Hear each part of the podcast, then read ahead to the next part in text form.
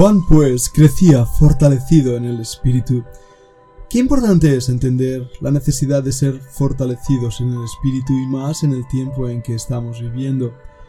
De hecho, debido a la pandemia que a lo largo de este año y medio ha estado aconteciendo, muchísimas personas han caído en verdaderos problemas psicológicos, no solo somáticos. De hecho, las escuelas de psicología nos están advirtiendo del peligro de muchas personas con muchos trastornos emocionales, psicológicos, locura o esquizofrenia, debido a toda la complejidad de esta pandemia. Pero hay una realidad que debemos entender muy importante. Nos revela la escritura que la lámpara de Jehová es el espíritu del hombre, la cual escudriña lo más profundo del corazón, Proverbios 20-27. Es decir, Dios que sopló aliento de vida, espíritu en el hombre, conoce perfectamente lo más profundo del corazón. Y la Biblia nos revela que el corazón es perverso y engañoso. Pero es interesante ver otro versículo. Mira, Zacarías 12.1. Profecía de la palabra de Jehová acerca de Israel, Jehová, que extiende los cielos y funda la tierra, y forma el espíritu del hombre dentro de él, ha dicho. Dios forma el espíritu del hombre dentro de él. A eso se refiere una vez más ese aliento de vida, lo que da vida al hombre. Por último, veamos 1 Corintios 2.11. Porque, ¿quién de los hombres sabe las cosas del hombre, sino el espíritu del hombre que está en él? Pero escucha ahora estas palabras. Así tampoco nadie conoció las cosas de Dios, sino el espíritu de Dios. Qué extraordinaria imagen nos está dando la Biblia, que Dios que conoce lo más íntimo del alma, también nos revela a través del Espíritu Santo lo más íntimo de Dios, porque el Espíritu de Dios conoce a Dios mismo. Entonces, pues, nuestro espíritu, ¿cómo puede ser fortalecido? Ya hemos visto el primer punto, creciendo en el conocimiento de la palabra.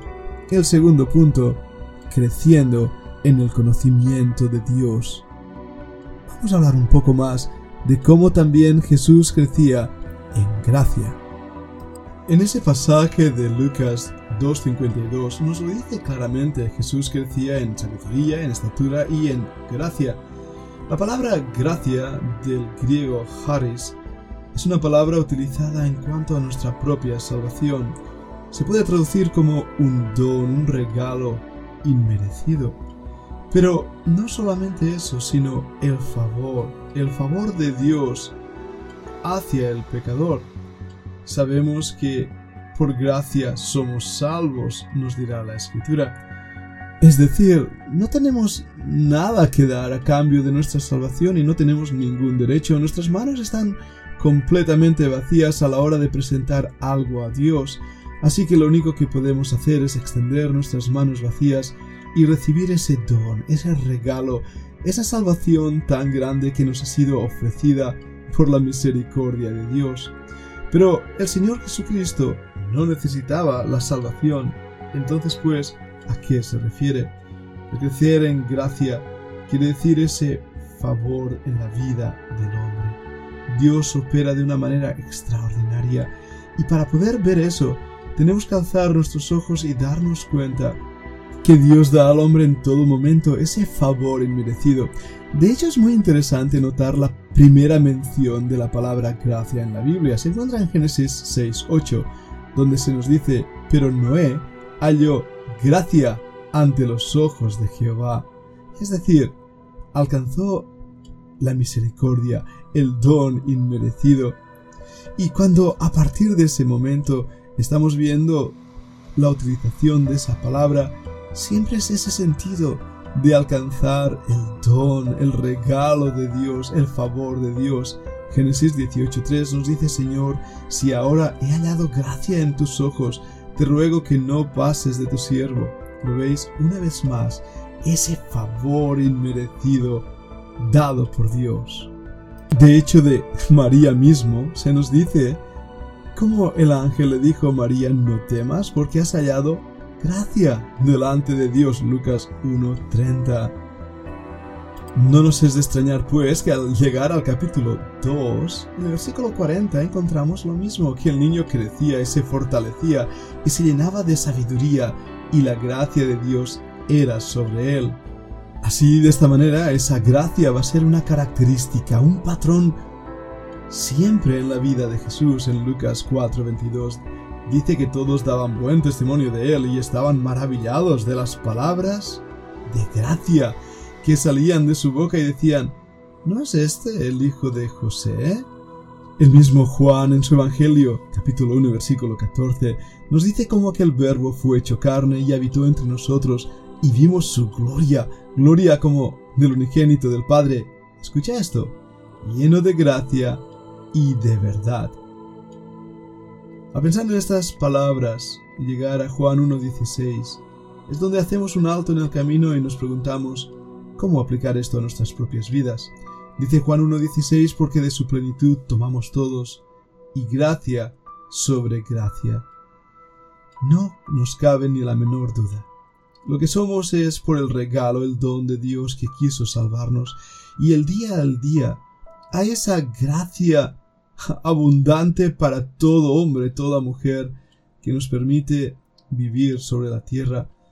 Hay esa gracia también protectora, una gracia que nos dirige hacia sus pies.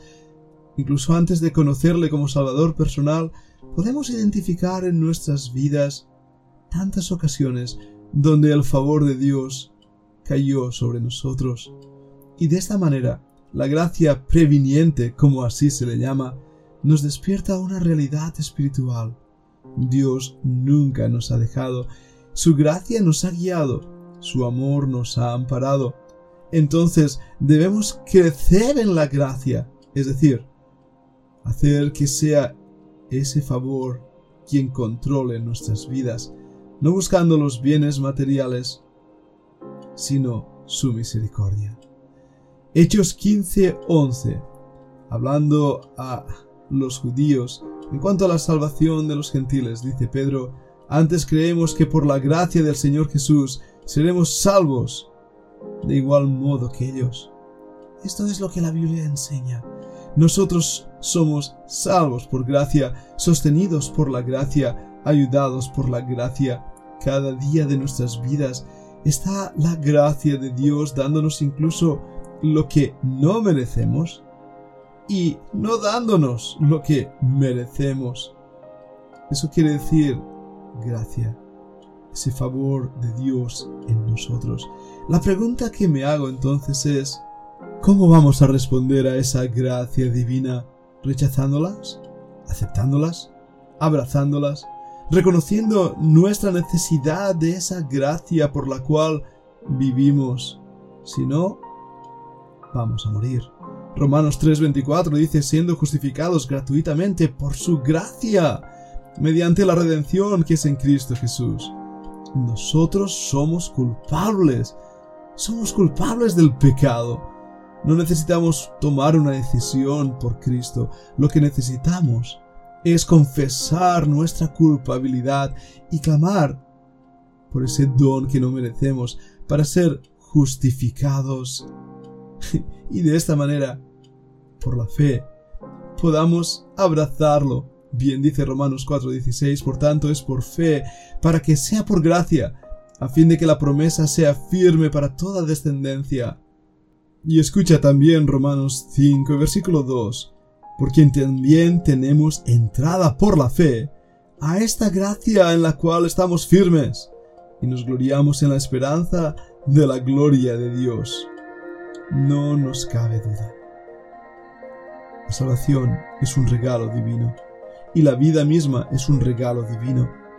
¿Cómo podemos entonces crecer en la gracia reconociendo nuestro pecado? En Romanos 5:20 dice, pero la ley se introdujo para que el pecado abundase, mas cuando el pecado abundó, sobreabundó la gracia. Oh, esa es la clave. Para el hombre crecer en gracia significa abrazar la salvación de Jesucristo y abrazarla de tal manera que día a día vivamos con esa convicción en nuestros corazones de que cuánto somos, cuánto tenemos, es simplemente el favor de Dios en nuestras vidas. Así, de esta manera, creceremos en gracia, en favor de Dios y delante de los hombres, fortaleceremos nuestro espíritu para vivir en la victoria de la fe. El Señor nos ayude a que así sea.